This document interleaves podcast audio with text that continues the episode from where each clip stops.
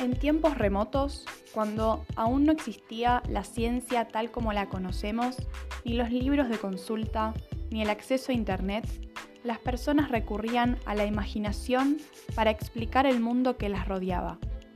¿Cómo se creó el universo? ¿De dónde vienen los seres que habitan el planeta? Etcétera y etcétera. Así surgieron los mitos y las leyendas, relatos propios de cada pueblo que ponen de manifiesto otros modos de pensar y de relacionarse con el mundo. Desde la antigüedad, los seres humanos crearon relatos para intentar dar explicación a los grandes misterios de la vida, como el origen del universo y la aparición de la humanidad en la Tierra. Para los pueblos que las habían inventado, estas historias poseían un valor de verdad. Hoy, se denominan mitos y son leídos como relatos ficcionales. Como se trata de relatos anónimos y de tradición oral, existen diferentes versiones en las que la historia central se mantiene junto con su finalidad, pero surgen variantes relacionadas con los personajes, las acciones que estos realizan, el final de la trama o el estilo del versionador. En su origen eran creaciones colectivas que se difundían de boca en boca.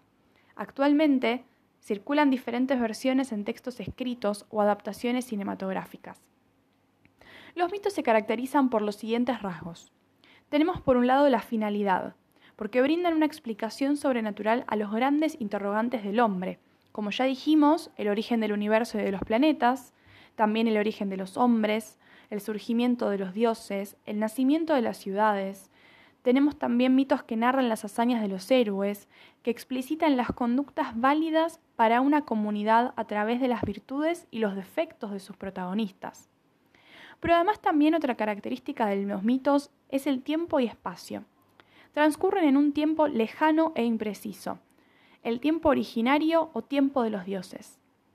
Los lugares pueden ser indeterminados o estar asociados a un territorio, dado que estos relatos pertenecen a pueblos específicos. Otra característica de los mitos son los personajes, que presentan seres sobrenaturales o extraordinarios, los titanes, los dioses o semidioses. También pueden aparecer animales con características especiales, monstruos y gigantes. Y por último, la religión. Suelen tener un vínculo con lo religioso, porque forman parte del sistema de creencias de una comunidad que los considera sagrados.